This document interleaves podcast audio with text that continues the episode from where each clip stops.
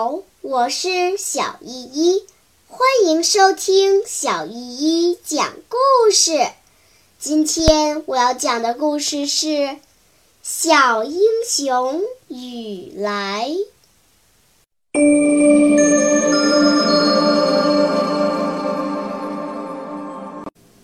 第二十六章：东屋住满了鬼子兵。雨来和妈妈在西屋的炕上躺着，睡不着。雨来在黑暗里瞪着两眼想心事儿，连柜都抢去装了死尸，这回鬼子警备队可死了不少。雨来翻了一个身，叹着气，真后悔。他想，我要是跟着去，这一仗准得一把王八盒子枪，有把枪。我就可以摸到东屋，一个个都打死他们。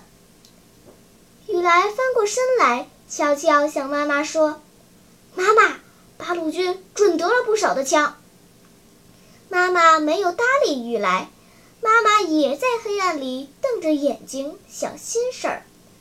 这仗打得怎么样？八路军到哪儿去了？有受伤的没有？雨来的爸爸怎么样了呢？雨来妈妈听着对屋鬼子睡觉的呼噜声，望着窗户纸。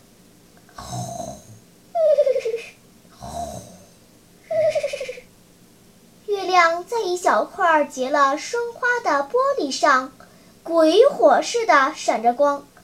窗台、炕上映出了奇奇怪怪、可怕的影子。忽然，对屋的门哗啦一声开了。妈妈抬起头，在黑暗里，两眼紧盯着虚掩的两扇门，一颗心扑通扑通的乱跳。鬼子兵不准插门，是不是要到西屋来？妈妈悄悄地伸手，在炕上摸到了一把剪子。这时候，听队伍步枪碰到门上，噼里啪啦的响。接着，大皮鞋夸嗒夸嗒地响着，出门去了。雨来低声向妈妈说：“哦，是换岗的。”冷风吹着窗纸，沙沙。雨来困了，眼皮变得很沉重，脑袋好像埋在一团软绵绵的棉花堆里，慢慢往下沉。但是。他还没有完全睡着，似乎还知道自己是躺在炕上。就在这样迷迷糊糊、似睡非睡的时候，忽然他觉得有一只手在摸他的脑袋。我的妈呀，是一只冰凉的手！雨来打了个冷战，完全清醒过来了。雨来暗暗地用胳膊肘推了妈妈一下。把嘴附在妈妈的耳朵上，悄悄说：“有人。”妈妈吃了一惊，慌忙低声问他：“在哪儿？”雨来仍旧把嘴附在妈妈的耳朵上，也有点害怕地说：“刚刚才有一只手摸我的脑袋。”妈妈听了，脑袋轰的一声，心里直忽悠。她忙把剪刀摸在手里，抬起头。睁大眼睛往黑暗里仔细看，却看不见地上有人影。妈妈划着一根火柴，举在头上，瞧瞧，还是什么也没有。妈妈向雨来说：“啊，是你在做梦啊，睡吧。”可是没过三分钟，摸到妈妈头上来了，一点儿不错。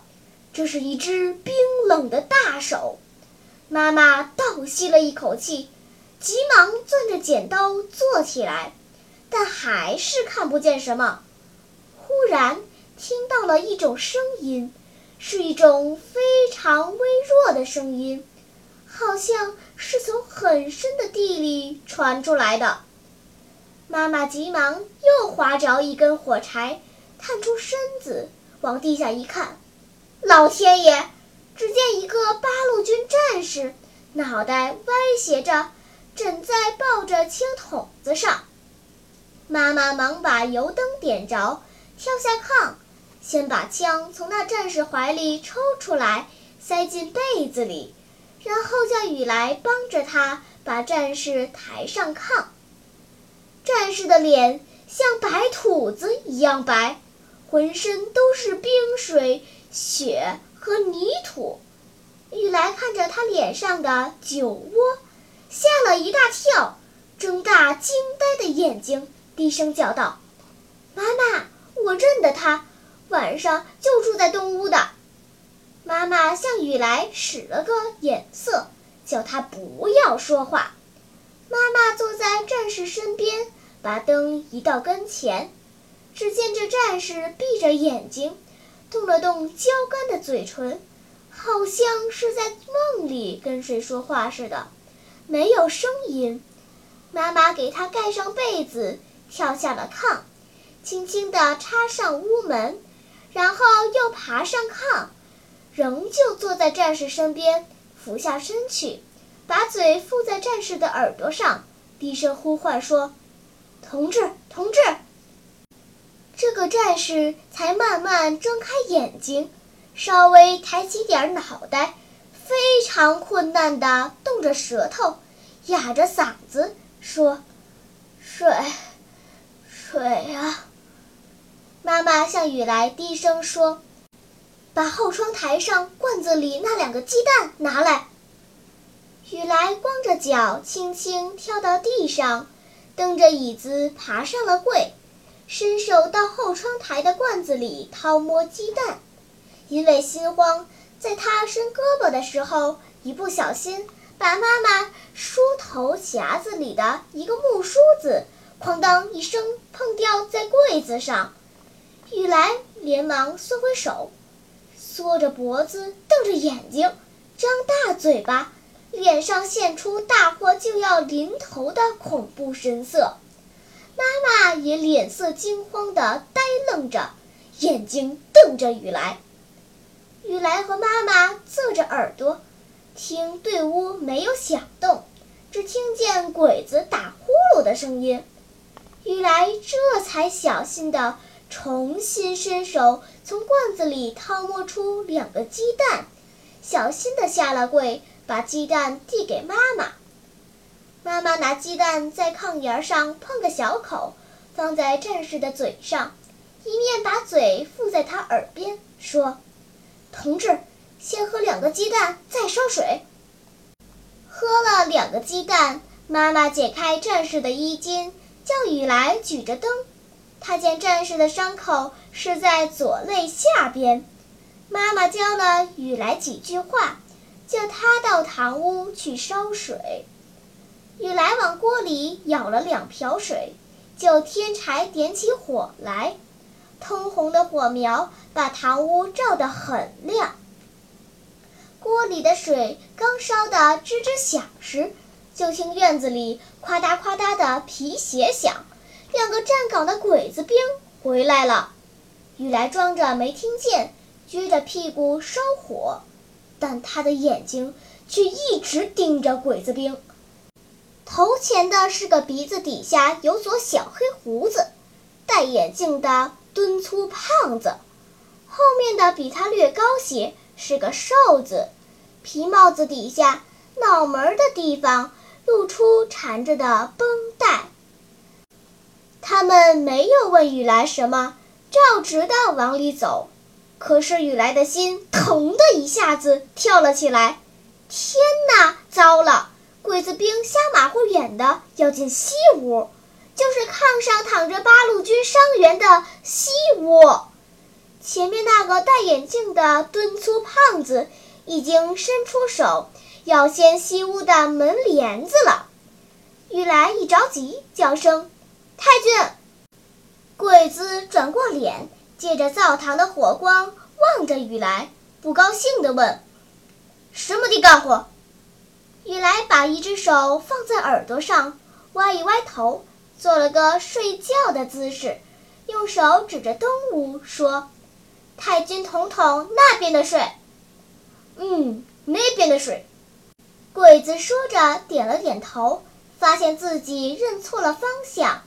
那个头上缠着绷带的鬼子疑问的目光在雨来的脸上和冒着热气的锅盖上扫来扫去。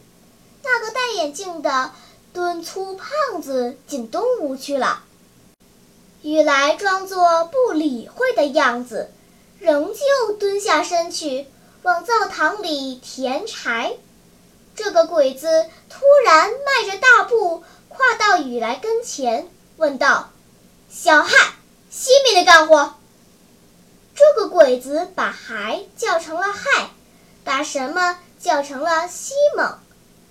雨来按着妈妈教给的话，用手指指东屋，又做了个端碗喝水的姿势，回答说：“那边太君的喝水。”